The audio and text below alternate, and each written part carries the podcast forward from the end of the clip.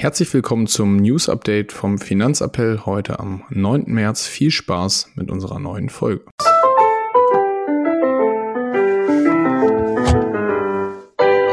Finanzappell. Beratung on Demand.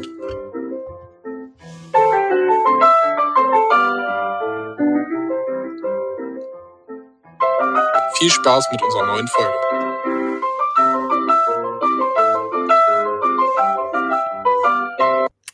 Hallo Marius. Hi Moritz. Na, wie geht's dir? Alles bestens? Ja, doch, doch. Also könnte ein bisschen wärmer draußen sein. Bin ein bisschen überrascht von diesem Wintereinbruch jetzt nochmal. Ja, da bin ich heute Morgen auch aufgewacht und dachte, ey, was ist denn hier los? Genau. Ähm, ja, ansonsten geht's mir bestens. Perfekt. Was ist äh, dein Highlight der letzten Woche, bevor wir mit den News reinstarten? Ähm, ja, wir haben Sonntag unser letztes Heimspiel tatsächlich schon gehabt und äh, wir haben 3-2 gegen den ungeschlagenen Tabellenführer gewonnen. Das war sehr gut. Nicht schlecht. Glückwunsch, Glückwunsch. Und dein Highlight? Mein Highlight der Woche ähm, kann ich gar nicht so genau sagen. Ähm, muss ich überlegen. Es war auf jeden Fall, ich war bei den äh, bei Grizzlies zugucken, äh, bei ersten Herren von euch und äh, die haben ohne Diagonalangreifer gewonnen, auf jeden Fall gegen, äh, gegen Netzobers, weil beide verletzt waren. Das fand ich auch sehr lustig. Und ja, ansonsten war es ein erholsames Wochenende. Das war auch schön. Sehr schön. Würde ich Genau. starten wir rein mit den Memes, wa? Starten wir rein, genau. Äh, Ich habe eins mitgebracht, war von äh, Warren Buffett ein Zitat, mh, wo, er- wo er sagt, if it's good enough to screenshot, it's good enough to sell. Äh, fand ich ganz gut, so nach dem Motto, wenn man diese ganzen Instagram, Twitter und sonst was für Screenshots von irgendwelchen horrenden Gewinnen sieht, äh, fand ich das immer ganz lustig. Aber ist eigentlich eine ganz gute Weisheit von Warren Buffett.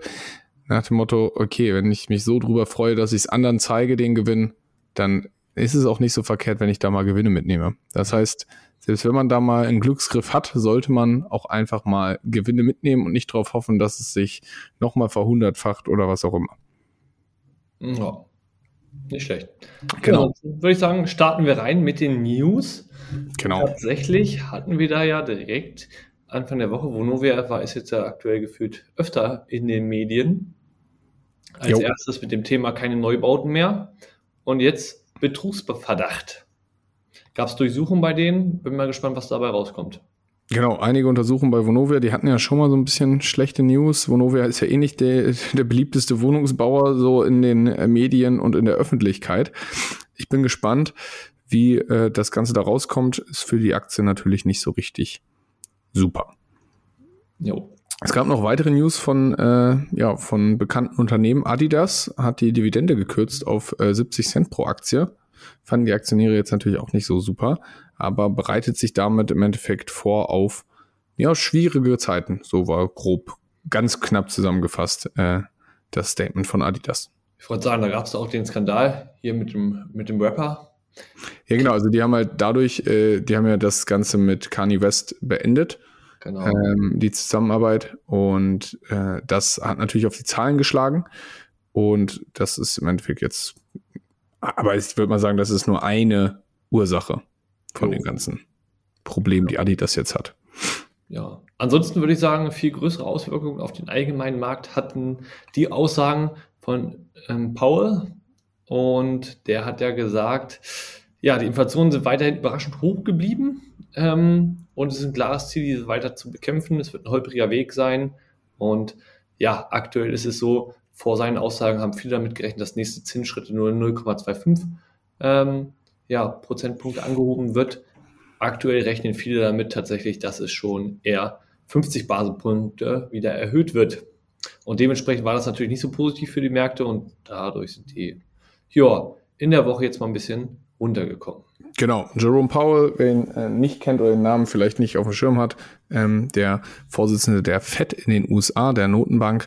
Und die US-Märkte und allgemein die Märkte haben nicht so gut reagiert. Überraschenderweise haben die deutschen Märkte sehr gelassen reagiert. Also DAX-Anleger waren da, haben gesagt, oh, ist mir eigentlich relativ egal. Die haben sogar leichte Kursgewinne gehabt, sogar im DAX.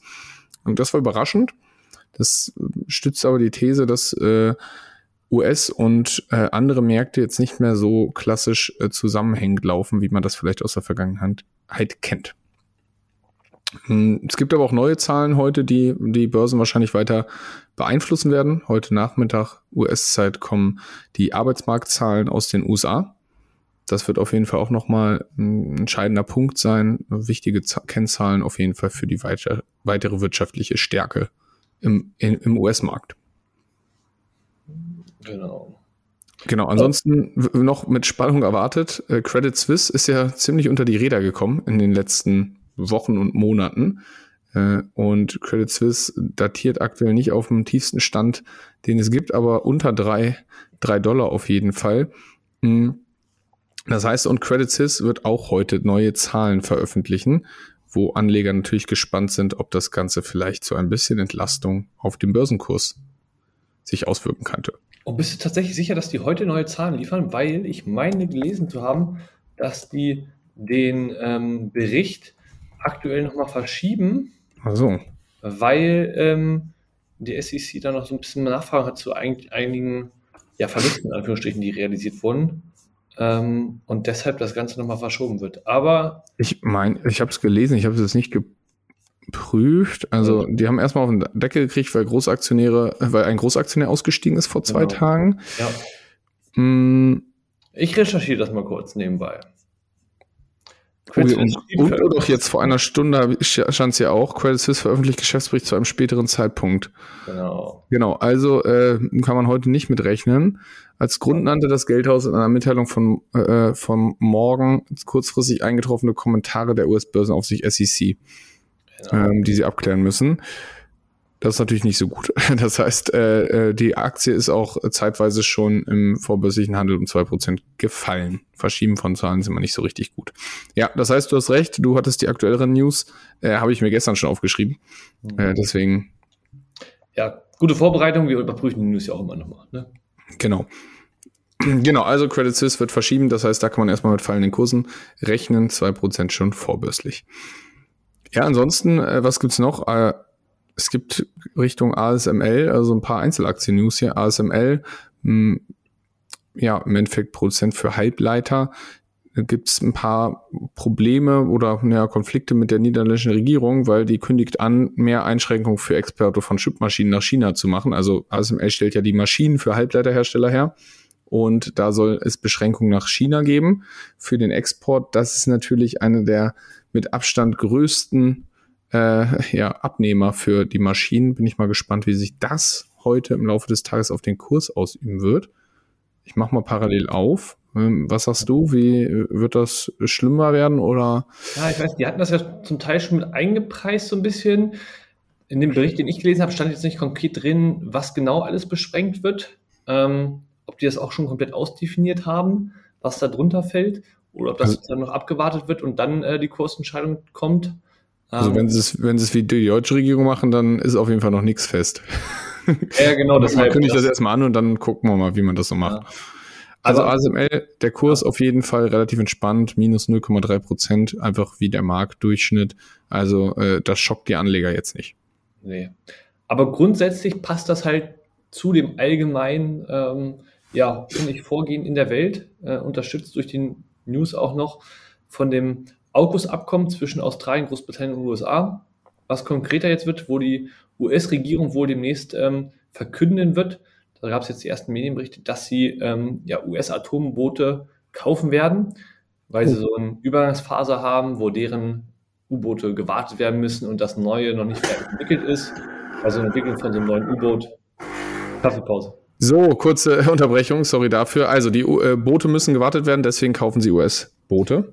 Genau, oh, denn das neue U-Boot, was äh, entwickelt wird, das braucht noch bis 2040 wohl, so ungefähr, bis das komplett ähm, fertig entwickelt ist. Und die anderen U-Boote müssen wohl 2035 spätestens modernisiert werden. Bis 2040 mhm. braucht das neue Boot noch. Ja, das ist wohl ähm, so, also bis das dann geliefert werden kann, wohl. So war grob das, was ich da gelesen habe. Ne, weißt du, Zeit, Zeitline, äh, Timelines in, ähm, ne, bei der Fertigung oder Produktion und Entwicklung von neuen Kampfgeräten, sage ich mal, sind immer langwierig. Schwierig. Genau. Langwierig. Dazu übrigens gibt es gerade eine Serie, die habe ich neu angefangen, äh, gibt es bei, bei Netflix.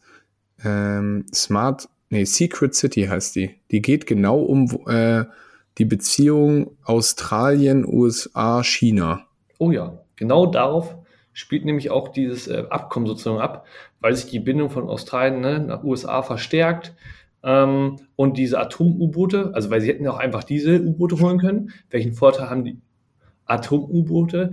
Die können länger unter Wasser bleiben, in Anführungsstrichen, weil sie ähm, ja, nicht auftauchen müssen, um wieder betankt zu werden zum Beispiel und ähm, sind auch schneller unterwegs und dementsprechend kann man die ja schwieriger kontrollieren, wo die sich eigentlich gerade in den Gewässern befinden. Und ja, dementsprechend ist das für China natürlich eine weitere Gefahr in Anführungsstrichen. Und ja, man sieht, es bauen sich halt immer mehr diese Blöcke auf, es formen sich immer mehr Allianzen, kristallisieren sich heraus. Die USA versucht China, sage ich jetzt einfach mal so, immer mehr unter Druck zu setzen tatsächlich. Ja. Und wir gucken mal, wann das letztendlich den Höhepunkt erreicht und ähm, ja, wann die Drohgebärden da weitergehen. Also ich sag mal, spätestens wenn China beschließt, wir wollen in Taiwan da einmarschieren, dann haben wir ein ganz großes Problem. Ja, da sind wir mal gespannt, wie das Ganze weitergeht. Also diese ganze Formierung in unterschiedlichen Blöcken, äh, Ost, West, China, Russland äh, und der, äh, der Westen, bin ich mal gespannt. Ähm, ich hoffe, dass wir da nicht in irgendein so Aufrüsten oder dergleichen wiederkommen. Ja, ich würde sagen, das Aufrüsten findet gerade schon statt, wenn man Ja, guckt. aber nicht, äh, ich meine, das ist ja noch im Gegensatz zu dem, was, was damals äh, im, im Kalten Krieg passiert ist, sind das ja noch Kleinigkeiten. Das stimmt. Mhm. Genau. Äh, dazu auch, ähm, wo wir gerade bei Plänen und dergleichen sind, heute werden auch noch äh, die neuen US-Pläne von Präsident Biden äh, erwartet. Das heißt, da soll auch noch ein Statement kommen äh, zu neuen Plänen der US-Regierung. Er hat ja unter anderem auch geplant, eigentlich äh, teilweise Studienkredite zu erlassen, äh, also die, die Schulden quasi zu ähm, erlassen den US-Bürgern. Das droht aktuell zu kippen, zumindest teilweise bin ich mal gespannt, was da noch von äh, beiden kommt, ob da gegebenenfalls sind Steuererhöhungen im, im, Spiel und dergleichen. Mal gucken, was da noch aus den USA heute kommt. Okay. Ja, ansonsten finde ich ein spannender Trend, äh, worüber ich gelesen habe, ist, dass ähm, zu Corona haben wir ja gesehen, okay, es wird alles immer mehr verlagert von, wir kaufen in Shops ein, Richtung Online-Shopping. Ja. Ähm, es keine Alternative. Und mittlerweile, die jungen Leute werden es eh schon kennen, das ganze Thema Influencing über Online-Kanäle, also Instagram, TikTok, das sind jetzt eigentlich ja die Kanäle, worüber hauptsächlich verkauft wird. Also jeder kennt das, dass da irgendwelche Links gepostet werden nach dem Motto hier, ne, könnt ihr drüber kaufen, äh, Rabatte und so weiter. Dass das eigentlich äh, ja die Märkte der Zukunft sind, wo hauptsächlich drüber gekauft wird. Und kann das nur aus dem Privaten berichten. Ich glaube, ähm, der Einfluss da ist relativ groß, wenn man das immer so sieht. Ja, definitiv. Also man kriegt das ja immer mehr mit. Dieses sofort auf Instagram kann man auf Kaufen klicken und dergleichen. Der Trend geht weiter und der wird, glaube ich, ich glaube, das dauert noch, weil das natürlich eher nur in die Generation reingeht, die auch ähm, Instagram, TikTok und dergleichen nutzen. Aber ich glaube, der Einkaufsmarkt in, in 15, 20 Jahren sieht maßgeblich anders aus, als er genau. aktuell ist. Ja. Definitiv. Ich habe noch äh, eine Sache dahingehend gesehen. Ähm, wir haben ja letztes Mal darüber gesprochen, wie sich das Thema ist mit ähm, Verbot von Gasthermen im, ähm, im Neubau. Ja. Und habe ich eine, eine Auswertung zugesehen, wo analysiert wurde, ein Haus aus den 60ern energetisch zu sanieren. Was das mhm. Ganze kostet.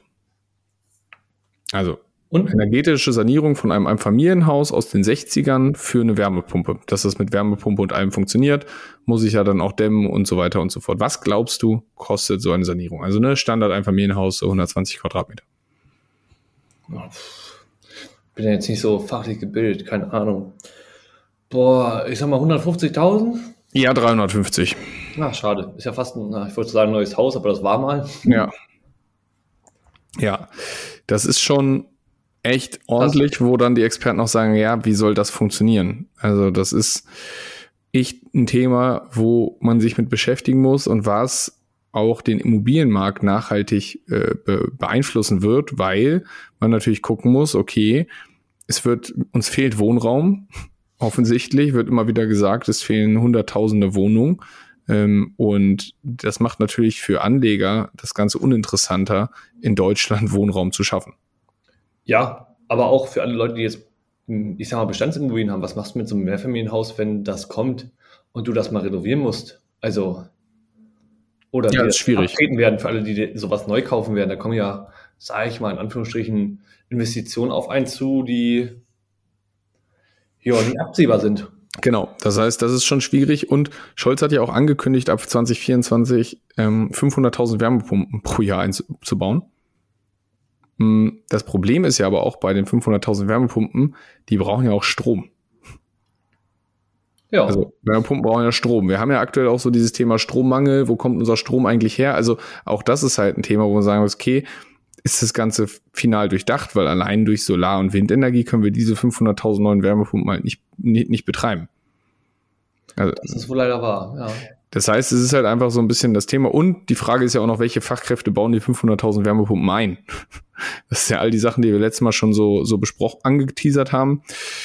Es wird auf jeden Fall äh, schwierig werden, das Ganze so einfach umzusetzen, ohne da irgendwie wirklich eine, noch eine konkrete Neuerung, irgendwelche anderen Subventionen, Förderungen oder sonst was zu bekommen.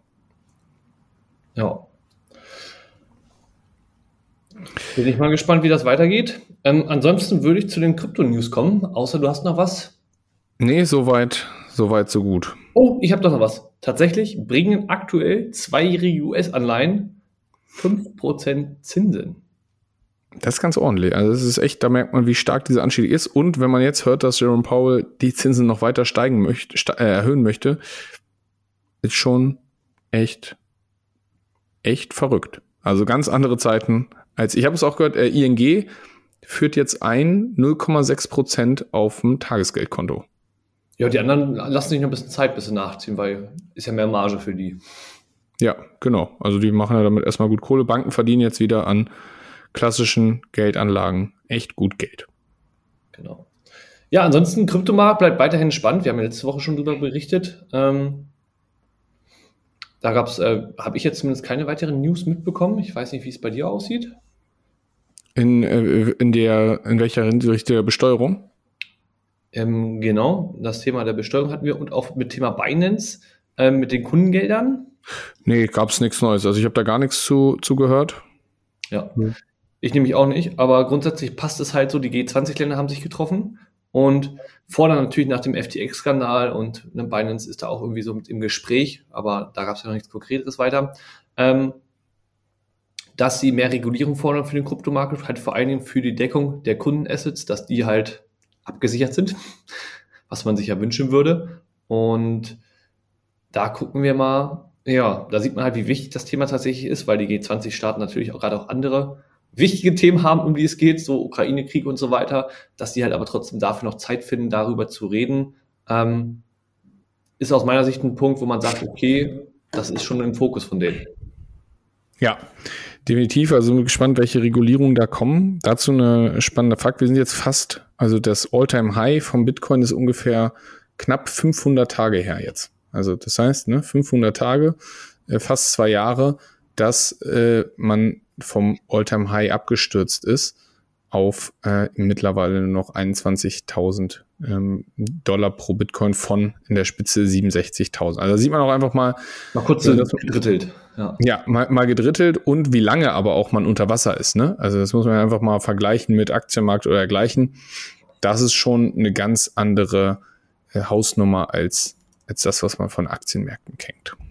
Ja, das ist wahr. Ähm, ja, es gibt noch weitere News im Kryptomarkt. Es ist nämlich so, dass tatsächlich die, äh, ich sag mal, Zentralbankenmarkt, die Bank, äh, ne, sich die Bank der Zentralbanken konzentriert sich aktuell darauf, ähm, den Infrastrukturausbau für die Zentral digitales Zentralbankgeld zu, ja, sag ich mal, erstmal sich einen Plan zu machen, wie wollen wir uns da aufstellen, wie soll das aussehen später und da wird halt, das äh, läuft unter dem Projekt Icebreaker, also wer sich da näher reinlesen will, was planen da eigentlich die Zentralbanken genau mit dem ne, digitalen Zentralbankengeld, wie sieht das aus, wie sind da die Pläne, der kann sich unter dem Projekttitel da weiter einlesen. Ähm, ja, bin ich mal gespannt. Ähm, grundsätzlich handelt es sich da halt um eine Plattform, die in Zukunft die grenzüberschreitenden Zahlungen in den verschiedenen ja, Sektoren regeln soll. Also eigentlich ein neues SWIFT-System. Genau, und Swift ist ja auch schon ein paar Jährchen alt und ein bisschen zu teuer und zu langsam.